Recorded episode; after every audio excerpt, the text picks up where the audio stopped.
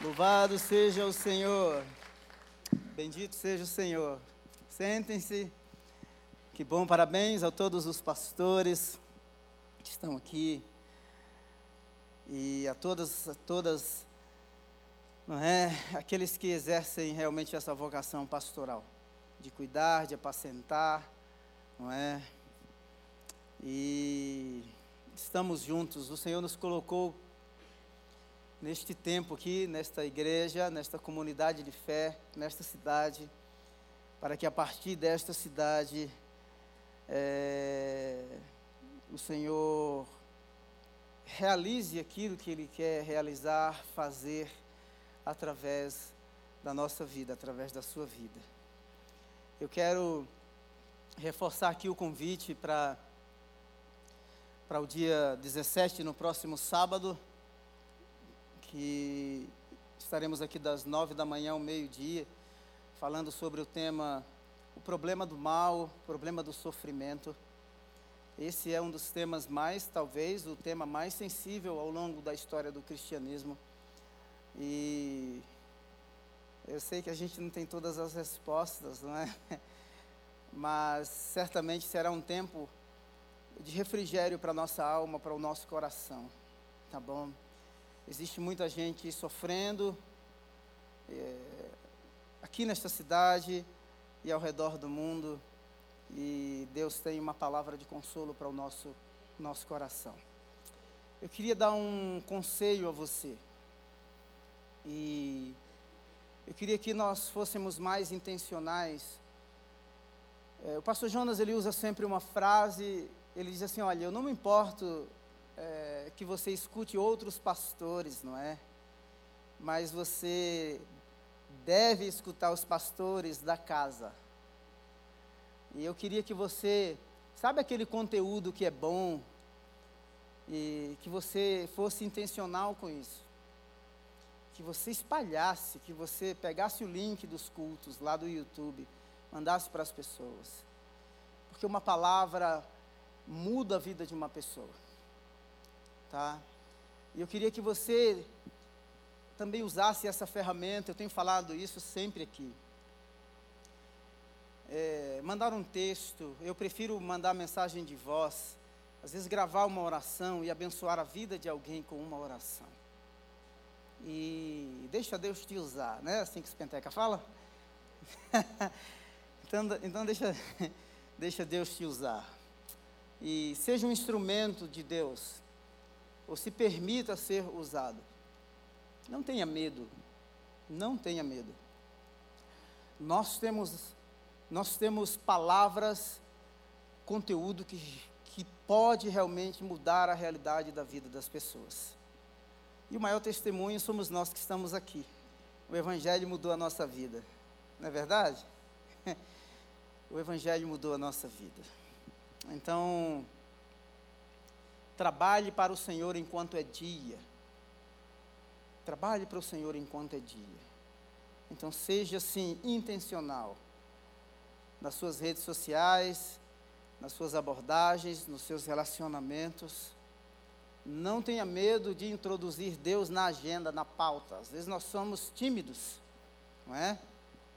Somos tímidos. E por aí as pessoas falam todas as besteiras que querem falar, e elas não estão nem aí. E às vezes nós, o sistema não é, inibe, reprime, e a gente aceita isso sim, algumas pessoas aceitam isso livremente. Nós não devemos aceitar. Sabe? Nós devemos apresentar a mensagem que nos transformou com graça e com sabedoria. E se a gente não tem sabedoria, o livro de Tiago diz assim: peça ao Senhor que Ele, que Ele dá. Então não tem desculpa, não, né? Não tem desculpa.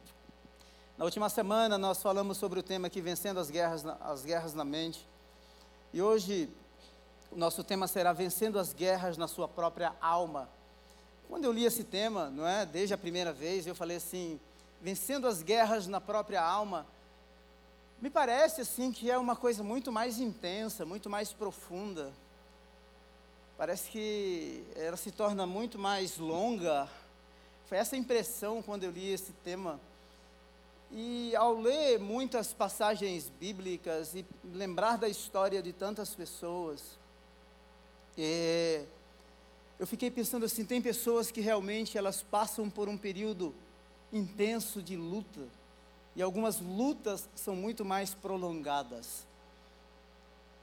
E, certamente você, ou você enfrentou isso, ou você já conheceu alguém que, que passou por isso. E nós fizemos todas as anotações quando conversamos, eu, pastor Roberto e pastor Tarcísio. E o tema, o tema que me veio, não é, o, o texto que me veio, a passagem bíblica que me veio para falar sobre esse assunto hoje foi é Lucas no capítulo 8, a partir do verso 43. Eu nunca preguei nesse texto, é a primeira vez. A mulher do fluxo de sangue. É... E eu fiquei assim, eu, fiquei meditando bastante, pedindo que Deus ministrasse ao meu coração, mas que Ele ministre ao seu coração nessa manhã. Lucas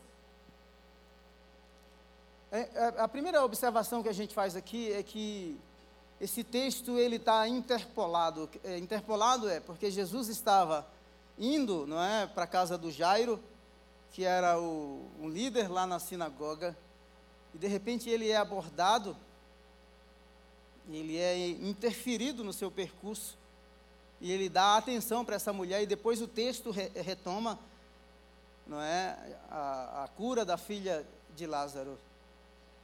Então, é um texto muito, muito interessante. Você pode ler depois em Mateus no capítulo 9, 20 a 22 e depois no Marcos no capítulo 5 a partir do verso 24. O texto diz assim, em Lucas 8, 43. E estava ali certa mulher que havia 12 anos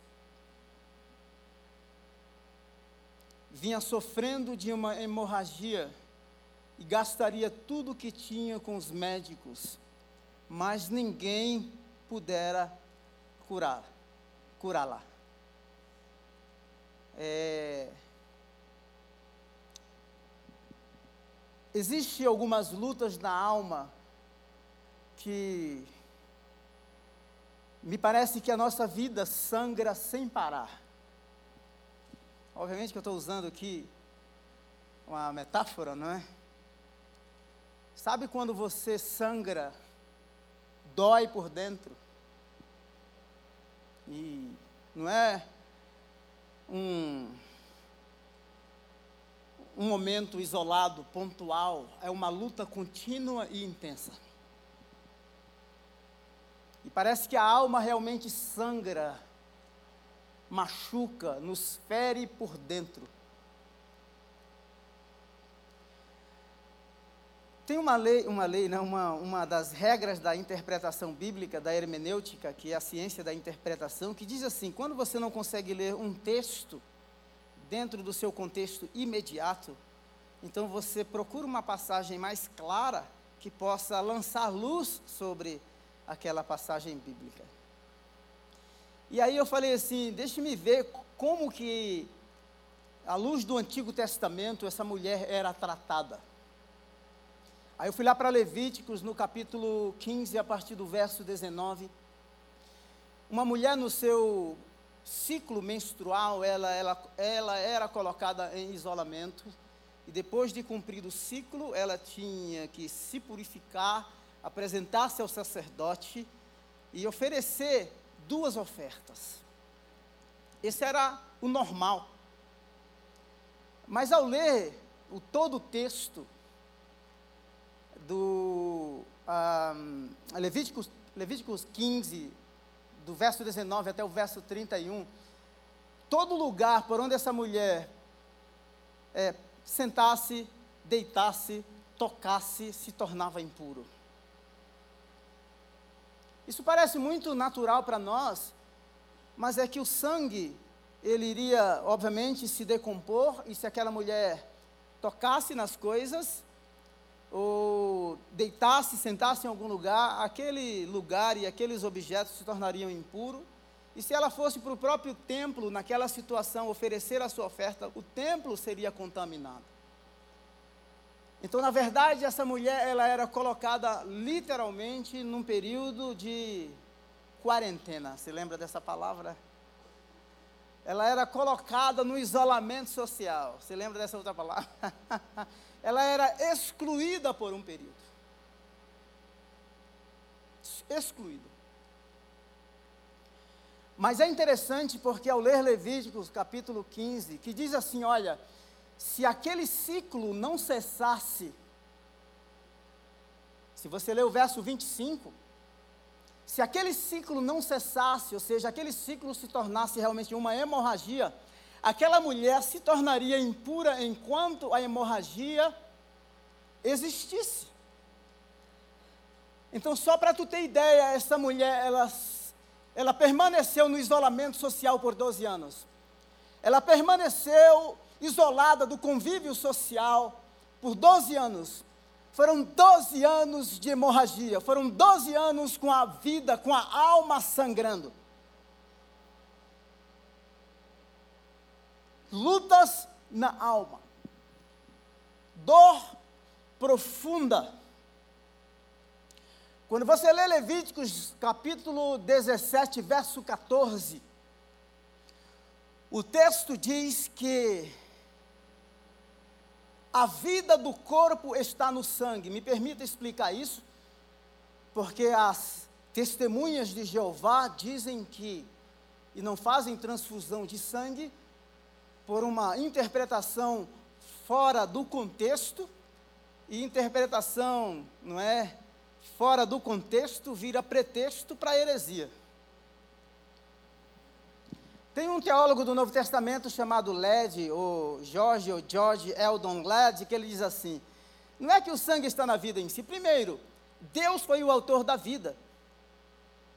A vida veio a existir, não dá, não dá para explicar cada passo, mas o, o ser humano foi criado do, bar, criado do barro e Deus soprou, ele foi feito alma vivente, então Deus comunicou primeiro a vida. Então o, o, o, o LED diz assim que é, o sangue ele é, é, o sangue é a estaca, o sangue é o esteio da vida. Então veja só que essa mulher está realmente depreendendo a sustentação da vida por 12 anos. Uma luta intensa. É uma vida que vai morrendo aos poucos, aos poucos. Foram anos, 12 anos, vivendo o drama da exclusão social. O drama da exclusão social. E se você ler no livro de 2 Reis, no capítulo 7, a partir do verso 3 até o verso 8, não vou ler todos os, todos os versos, mas havia um, grupo de leprosos famintos.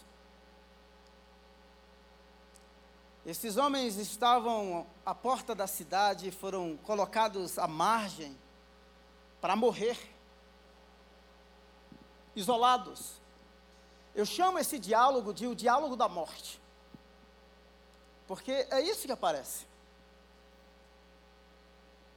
Se você olhar no verso 5, ou verso 6, melhor dizendo,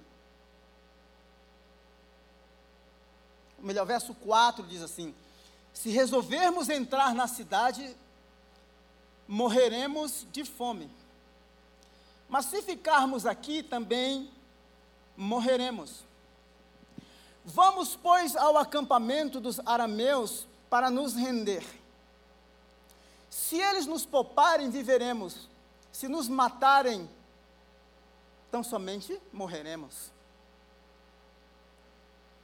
Você conhece a expressão?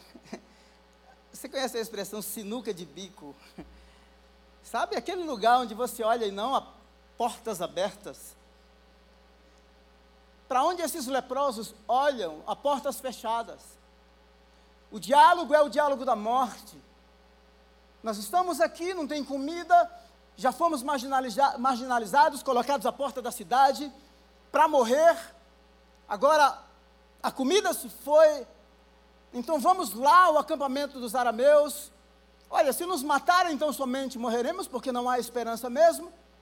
Se nos deixarem viver, então somente viveremos. Eu tenho certeza que alguns de nós que estamos aqui, aqueles que nos escutam, já enfrentaram situações na vida em que nós olhamos para todos os lados, buscamos portas abertas e nós não encontramos. Não havia nenhum indício de esperança.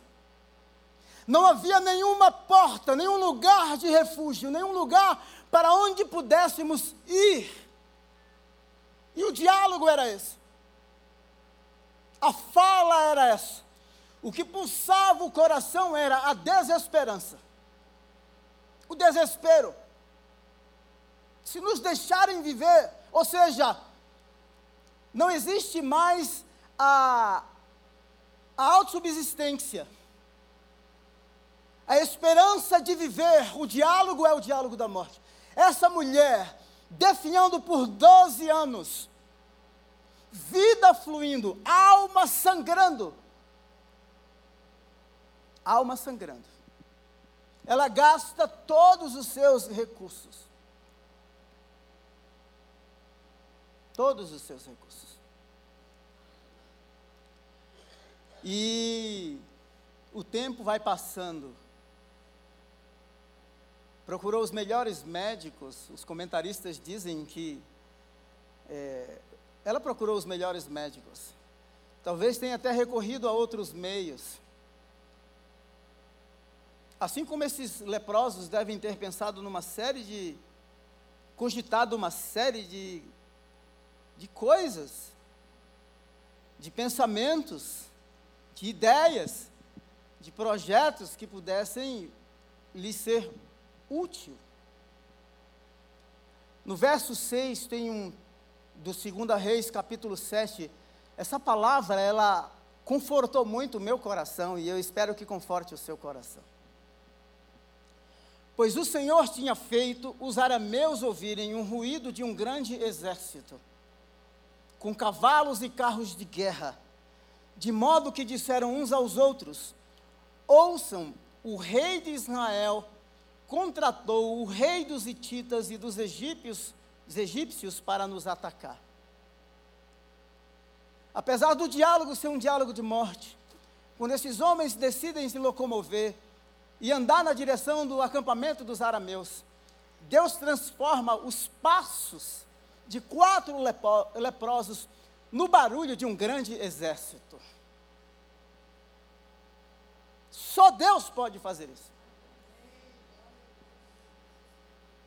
E é isso que os inimigos, é isso que os arameus escutam.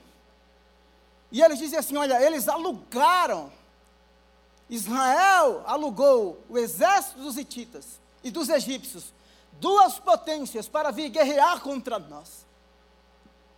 Somente Deus, no contexto onde não há esperança, onde não há portas abertas, onde os recursos já se foram, onde a alma sangra e nós não vemos nenhuma perspectiva de resposta. Somente Ele pode transformar a nossa desesperança em esperança, o nosso desespero em esperança, os nossos passos débeis, frágeis, de quatro leprosos. Quatro leprosos num barulho de um grande exército. Deus pode fazer isso. Não é, não é, não é maravilhoso isso? Isso é lindo demais. Levítico, no capítulo 15, verso 31, diz assim: Mantenham os israelitas separados das coisas que os tornam impuros, para que não morram por contaminar com a sua impureza o meu tabernáculo. Então a ideia de qualquer pessoa que estivesse impuro era isole para que o tabernáculo não seja contaminado. Essa era a ideia. A estrutura do tabernáculo, se um dia você é, é, vir uma imagem, as tribos estavam separadas em grupos, certo? As doze tribos, e o tabernáculo estava no centro, dizendo: Deus é o centro da vida. Aquele lugar jamais poderia ser contaminado. O sumo sacerdote, quando oferecia sua oferta no dia da expiação, ele entrava amarrado, porque se ele morresse, ele tinha que ser puxado. Era um lugar onde se manifestava glória, mas era um lugar perigosíssimo. Então, é, quando a vida sangra sem parar, Tem momentos que nós enfrentamos essas lutas. Vida que se vai, força que se vai, recursos que cessam.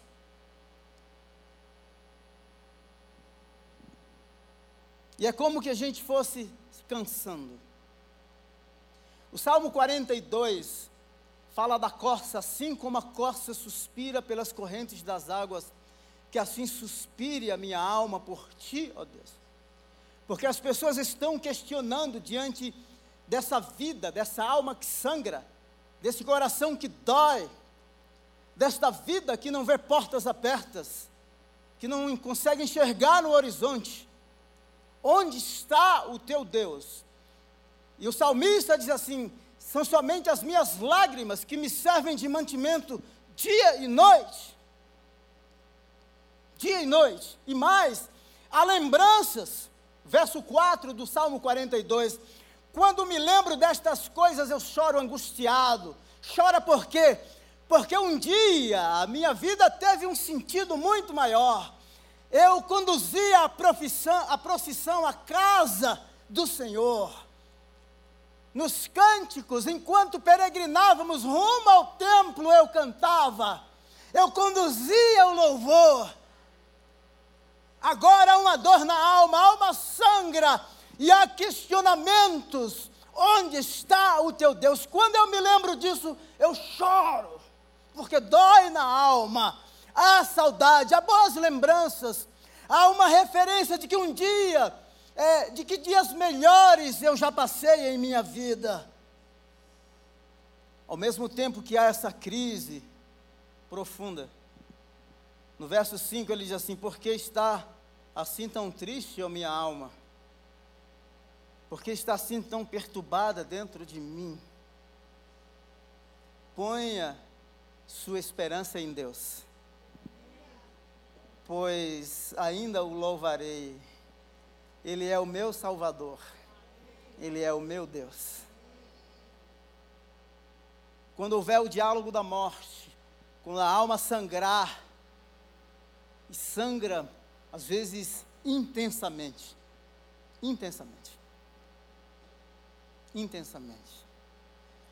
Fale com a sua alma. Os, os, os teólogos chamam isso de solilóquio. Solilóquio é aquela fala, sabe, que você conversa contigo mesmo assim, com os seus próprios botões. Alma, aquieta-te, porque o Senhor tem te feito bem. E ele reconhece isso no verso 4, quando ele diz assim: Olha, eu um dia louvei, eu um dia conduzi a procissão à casa do Senhor. Ponha a sua esperança em Deus, porque esse quadro que aparentemente é irreversível, esse diálogo que é diálogo de morte, essa luta que é uma luta na alma e faz a minha alma sangrar, e as minhas forças se vão, aquieta-te, ó minha alma, porque o Senhor tem te feito bem e eu ainda o louvarei. Amém.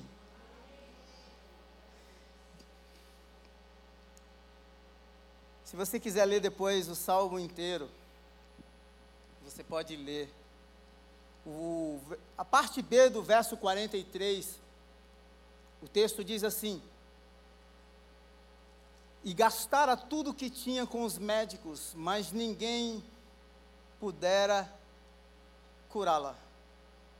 Veja só que agora não bastava a exclusão social por causa da enfermidade, os recursos financeiros que proporcionavam um bom tratamento se foram. Nós temos aqui duas coisas. Eu ouvi algum tempo atrás é, um um, um psicólogo muito bom dizendo que existem dois grupos de pessoas que são as pessoas, dois grupos que resistem a um tratamento. Ele falou de pastores e médicos.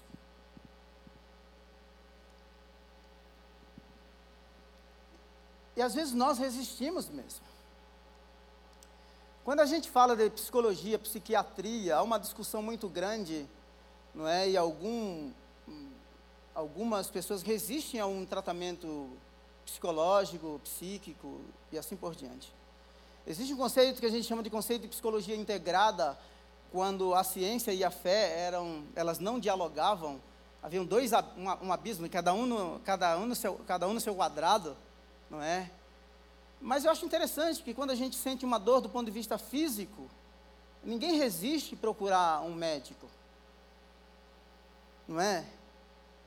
Agora, existem dores físicas que elas são simplesmente a manifestação das dores psíquicas. Que a psicologia chama de doenças psicossomáticas. Então, a sua psique está sendo ma manifestada, ou as dores da alma estão sendo manifestadas no corpo físico. A psique da mente, mas soma é a palavra grega para corpo corpo físico, para essa carne. E nós resistimos. Existe algumas pessoas pensam que psicólogo e psiquiatra é coisa para doido. Não para com isso, isso é bobeira. A primeira medida que essa mulher toma é ela reconhece a sua doença, que a alma está sangrando, A segunda, ela vai atrás dos médicos, ela disponibiliza o seu recurso financeiro. Então reconhece a sua dor e vai atrás daquilo que é natural, daquilo que é imediato, na busca de um diagnóstico. Que alguém lhe diga a origem desse sangramento contínuo. Dessa, será que a resposta para essa vida que está fluindo? Doze anos, dores profundas exclusão social, isolamento. Então procure. E ela vai atrás dos médicos. Gasta os recursos. Então não ignore o conhecimento que Deus deu à ciência. Não ignore, busque ajuda. Eu já atendi algumas pessoas no gabinete que elas não falavam coisa com coisa.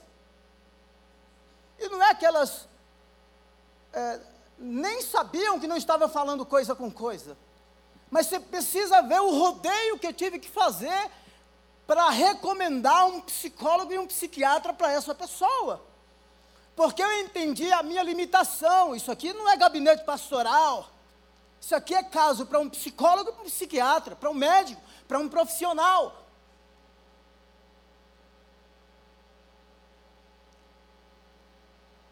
E aí, às vezes, o que é que nós fazemos? Quando está doendo muito, e nós não temos explicação para todas as dores, mas as pessoas que convivem conosco, que trabalham conosco, sabem quando as coisas explodem, porque a gente sai chutando balde, arrebentando tudo, não é?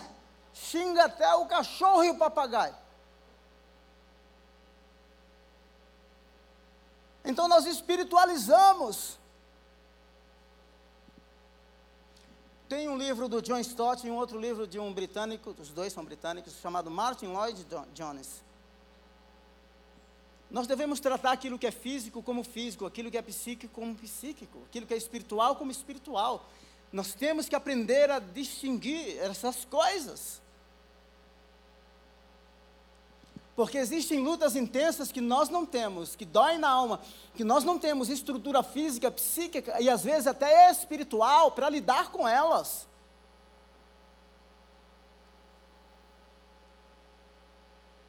Nós não temos, irmãos, e nós precisamos de ajuda. Nós precisamos de socorro. Nós precisamos de alguém que nos acolha. Essa mulher reconhece, mas nós vamos espiritualizando. A expulsa é capeta para tudo quanto é lado, mas não é o capeta, é físico. Não é o capeta, é psíquico. Ah, como você é muito espiritual, me deixa explicar. Talvez você seja muito mais espiritual, muito mais crente que eu.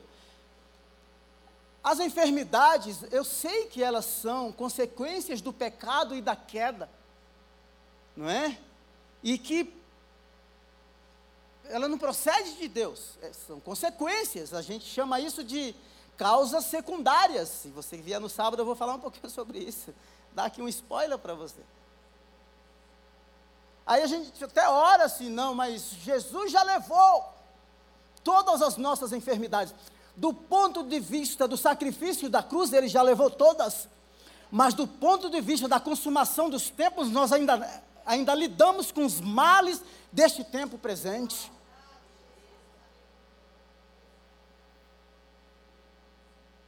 Nós ainda lidamos, nós ainda sofremos. Ninguém pudera curá-la, mas ela reconheceu, ela buscou, ela foi no consultório, ela marcou a consulta, ela buscou os médicos, ela gastou todos os recursos. Eu lembro-me de uma história que o pastor Jonas contou aqui uma vez, ele disse assim: tinha um, acho que era o próprio pai dele, não é? Numa conversa de bar, um camarada muito problemático, e numa conversa do bar, os caras, né, chutando uma, uma pinga, né, Aí disse assim: Papai, aquele cara é muito problemático, mas se ele procurar as igrejas dos crentes, os crentes vão dar um jeito nele.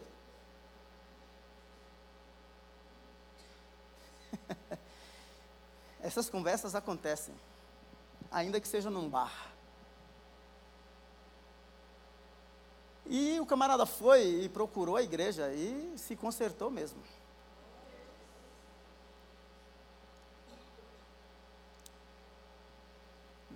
luta na alma profunda, dor profunda. A vida que vai definhando, diálogo é diálogo de morte. Os recursos que davam esperança a essa mulher para que ela fosse curada, agora ela bate em todas as portas. Os médicos não puderam curá-la, agora não, não tem mais os recursos. Se tu ler o, todo o capítulo 8 de Lucas, havia o Gadareno, não é, que era possuído por uma legião de demônios. Jesus expulsa toda a capetada, manda embora. Ele quer seguir Jesus. Jesus diz assim: não, vai e anuncia aos seus. E ele sai pregando em toda Decápolis. Eusébio de Cesareia diz assim que essa mulher não estava na mesma cidade que Jesus, ela ouviu falar. Ela ouviu falar de Jesus. E ela vai buscá-lo, ela vai à procura. Primeira coisa, ela moveu-se do isolamento social. Ela sai passando no meio da multidão. Não espiritualizou a sua doença. Gastou todos os recursos. O quadro avança. Só piora e sem respostas, mas ela ouviu falar de Jesus. Existem momentos que a gente não consegue processar as informações externas, porque a nossa alma está realmente adoecida.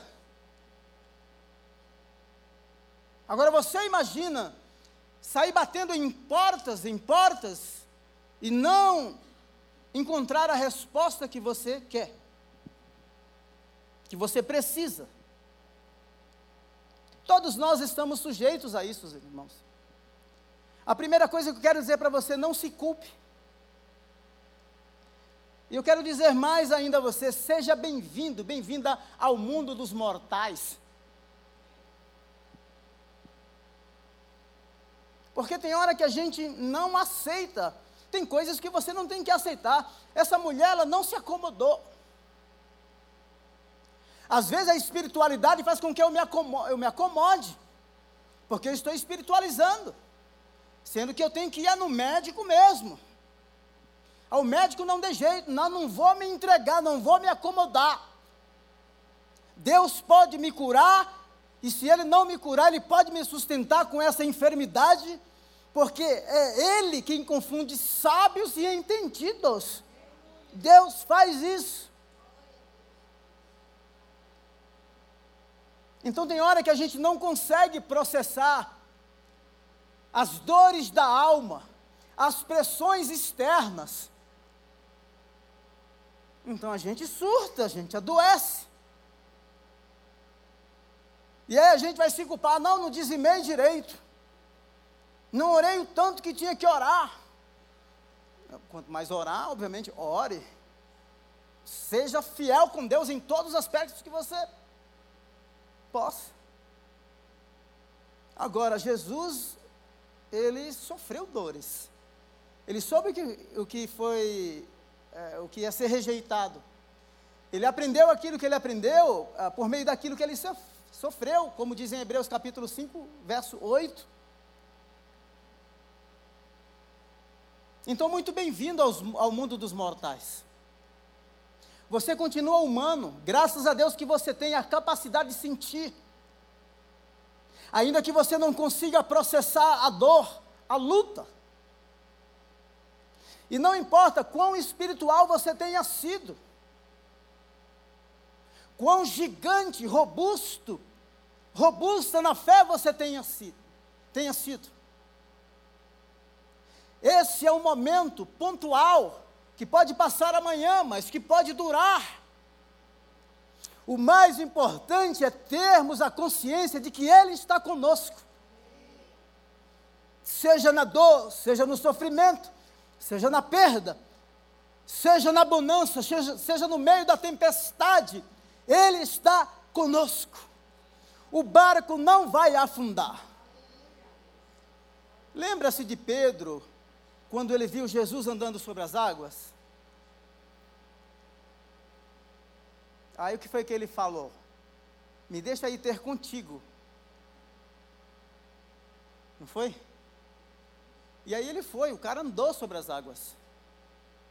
Daqui a pouco ele começa o quê? A afundar. A fé que o levou a sair do barco e andar sobre as águas, quando ele duvida, duvida porque lhe faltou fé, ele começa a afundar. Não pense, meus irmãos, que a nossa vida de fé, ela é sempre a mesma. Tem dia que a gente está no cume do monte, mas tem dia que a gente está no vale. Dói. E dói profundamente. Porque as pessoas perguntam e nós mesmos nos questionamos: aonde está o Deus do cume do monte? É o mesmo Deus que está no vale. É o mesmo. As nossas circunstâncias, elas mudam continuamente, mas Deus permanece o mesmo e o conceito dele sobre nós permanece o mesmo. O Pedro começa a duvidar pela falta de fé. Jesus vai lá e o toma pelas mãos. Ele não tinha fé. Então tem hora que a gente não consegue segurar a onda. Alguém tem que segurar por nós. Lembra de Elias? Se você ler Elias, é, 2 Reis, capítulo capítulo 30, o capítulo 19, você vai perceber algo muito interessante. Experiência de Elia, crise de alma profunda, dor na alma.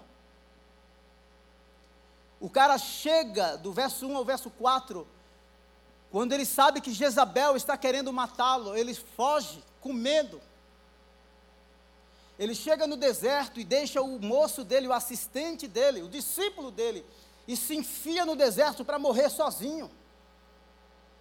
O cara está com medo, o cara que viu o profeta ser esfolado, fogo do céu descer. Não é? Dizer que não vai chover e não vai chover, viu o ribeiro se secar. Mas continuava humano. Crise na alma, dor profunda. E o cara se isola para morrer sozinho. Sabe uma coisa? Eu estava pensando é, sobre a vida de Elias ontem. Elias estava estressado, ele estava deprimido, né? Vamos dar um desconto para ele. Não é verdade? Mas Elias vinha, tava, ele vinha de uma jornada ministerial muito intensa. E tem hora que a gente precisa de breaks. Tempo para tempo de refrigério, tempo para ouvir a Deus tempo para fechar, encerrar alguns ciclos e ampliar outros, abrir outros ciclos. O cara queria assumir, ele vai dizer assim: ó, estão destruindo tudo, mataram os teus profetas, e só eu fiquei. Agora querem tirar a minha vida. A segunda fase, da, a partir do verso 4 até o verso 8, antes eu chamava isso de coma induzido não é? Porque o cara dorme, ele precisava dormir, precisava comer, precisava descansar. Então ele dorme. Quando ele acorda, está lá um lanche, ele come e ele dorme. É, Elias estava precisando de, eu diria, serotonina, mas eu, eu acho que ele estava precisando de serotonina.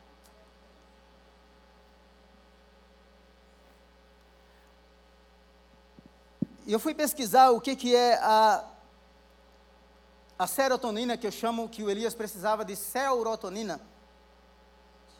Segundo a literatura científica, a serotonina é um neurotransmissor encontrado principalmente no sistema nervoso central. Trato gastrointestinal e plaquetas. A serotonina afeta cada parte de você, desde as suas emoções até seu corpo e habilidades motoras. A serotonina, em específico, tem um trabalho relacionado aos sentimentos de satisfação e bem-estar. Suas principais funções incluem a regulação de humor, sono, ansiedade, apetite, temperatura corporal, ritmo cardíaco e sensibilidade. Elias precisava de uma dose de serotonina é o seguinte: relaxe. Você não está conseguindo me ouvir. Você está com medo. Você está ouvindo mais Jezabel do que a mim. Você é o cara que sim orou, viu profetas morrer, ribeiros se secar. Mas você está com as suas emoções à flor da pele. Você está muito intenso. Eu quero que você me ouça, e nesse estado que você está, você não tem a capacidade de me ouvir, com essa angústia de alma, tomado pelo medo, você não consegue me ouvir, então, dorme, descansa.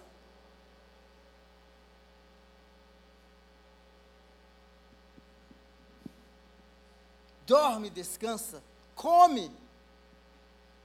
E quando ele acorda, ele acorda renovado. Tem um verso do capítulo 19 que diz que com aquela comida, com o último delivery que ele recebeu, o cara andou 40 dias, era turbo, né? O negócio ali era, eu não sei o que tinha naquela comida.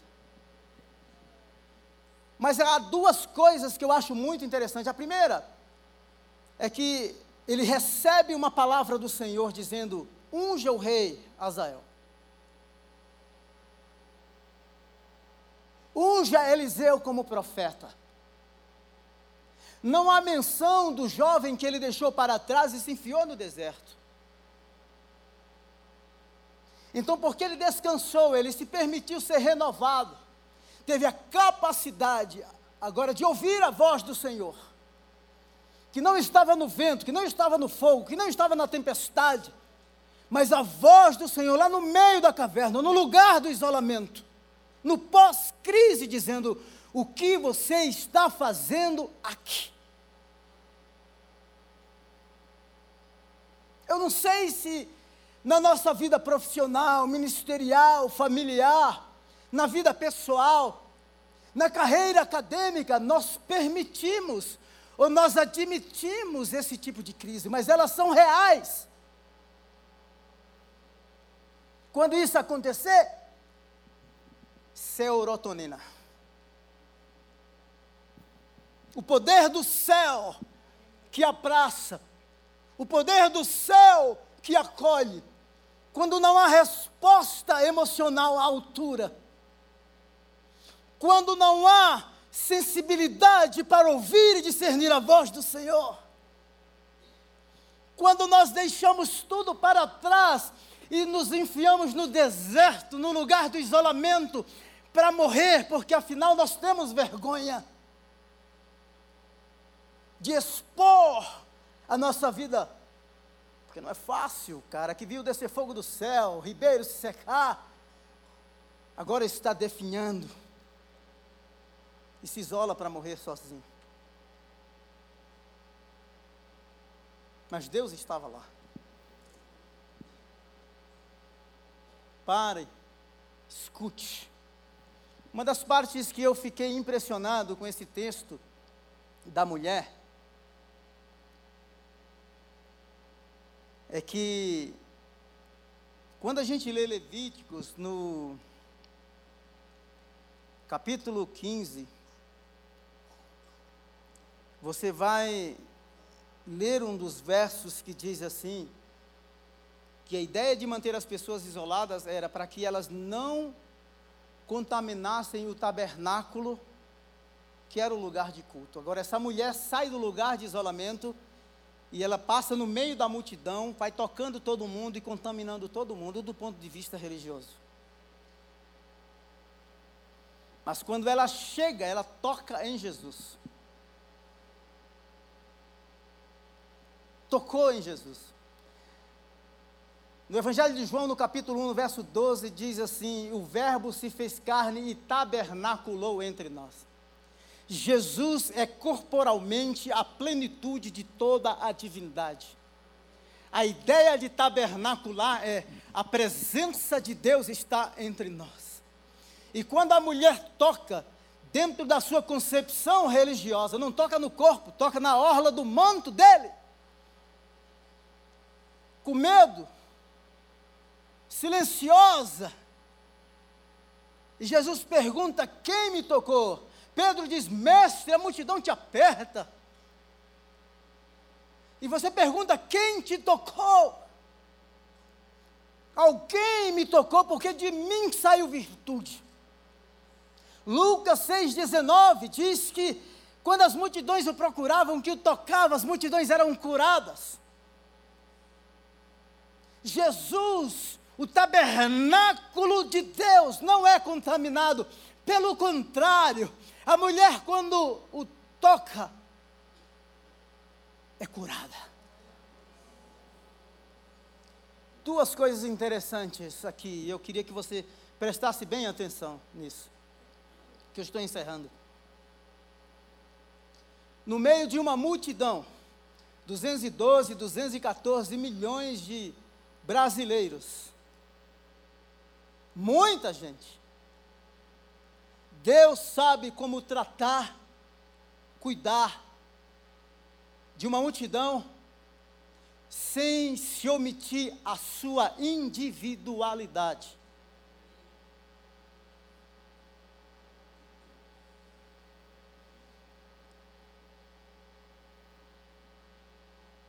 Todo o protocolo religioso de isolamento, de contaminação, de exclusão.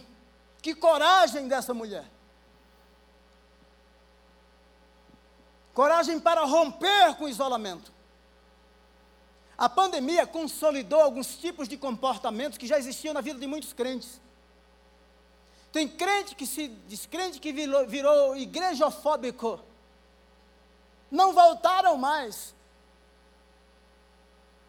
Continuam no isolamento, culpam a pandemia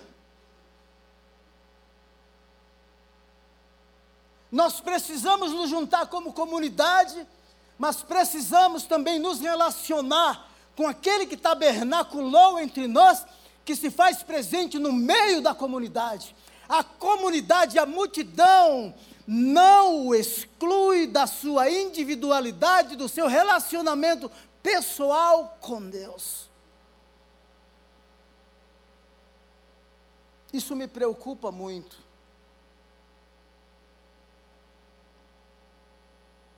No último dia, lembra de, me permita citar primeiro Mateus capítulo 11, verso 28. Venham a mim todos que estão cansados e sobrecarregados, e eu os aliviarei. Tem alívio quando a gente se cansa. Tem remédio para a alma. No último dia, no dia da festa, João 6, verso 37, ele se levanta e diz assim: Aquele que tem sede, venha a mim e beba. Pode ser que você já tenha bebido de fontes de águas cristalinas, mas você se cansou e as pessoas perguntam: aonde está o teu Deus? Levante-se, venha até a fonte e beba. Não importa quantos protocolos tenham sido estabelecidos, não importa. Esse relacionamento é pessoal, é individual, é entre você e aquele que te chamou, aquele que te salvou, aquele que te resgatou. Não permita que os protocolos religiosos silenciem o seu relacionamento pessoal com Deus. Em Marcos capítulo 10, lembra do cego de Jericó? Quando ele percebe que Jesus está passando, ele começa a clamar e dizer assim: Jesus, filho de Davi, tem misericórdia de mim. E o que é que a multidão começa a dizer? Cala-te. No meio da multidão, os ouvidos de Jesus estão alinhados para ouvir a voz da margem, a voz daquele que está excluído, a voz do enfermo Aquela oportunidade era única, era singular. Não, não se permita se perder no meio de uma multidão. Grite, clame, Jesus, filho de Davi, tem misericórdia de mim. A voz da multidão não silenciou o grito, o clamor do coração daquele cego. Os protocolos religiosos não silenciou, não travou a vida daquela mulher de buscar os recursos naturais, os médicos, de gastar o seu dinheiro, ainda que não tenha resposta, mas ela ouviu falar que existe um médico dos médicos, que tem poder para curar, que realiza o impossível. A história de Simeão em Lucas capítulo 2, a partir do verso 25. Quando Jesus está prestes para ser consagrado, ele pega os, o menino nos braços. O texto diz que Simeão era um homem justo, um homem piedoso que aguardava a consolação de Israel. E quando ele viu, pegou o menino e disse assim: Senhor, agora despede o teu filho em paz, porque os meus olhos viram a tua salvação. Que a nossa fé, ainda que nas lutas, nos momentos de luta mais profundo na nossa alma, que a nossa fé esteja ancorada no Cristo vivo, que venceu a morte, que expôs a vergonha, principados e potestade, aquele que subiu, mas da mesma forma como subiu, um dia ele virá nos buscar e levará para o céu um povo especial, zeloso de boas obras. Por favor, se coloque em pé.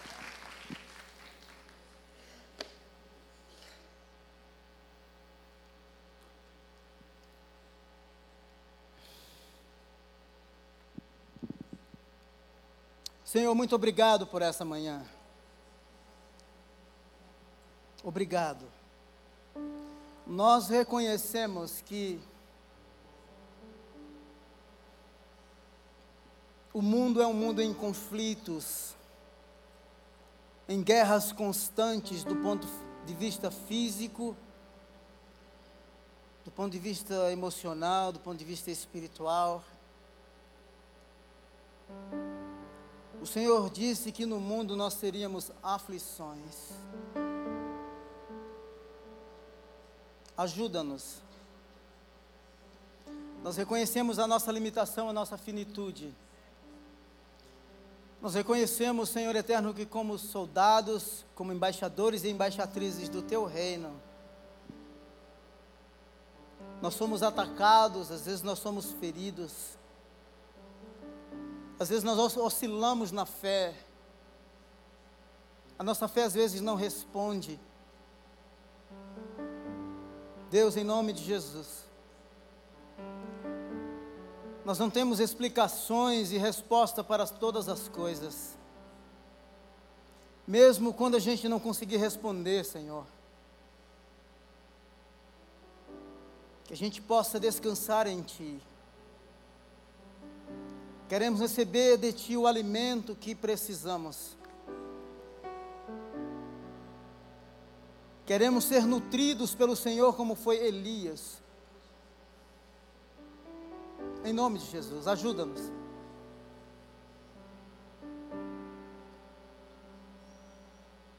Às vezes temos vergonha de expor a nossa alma, temos medo,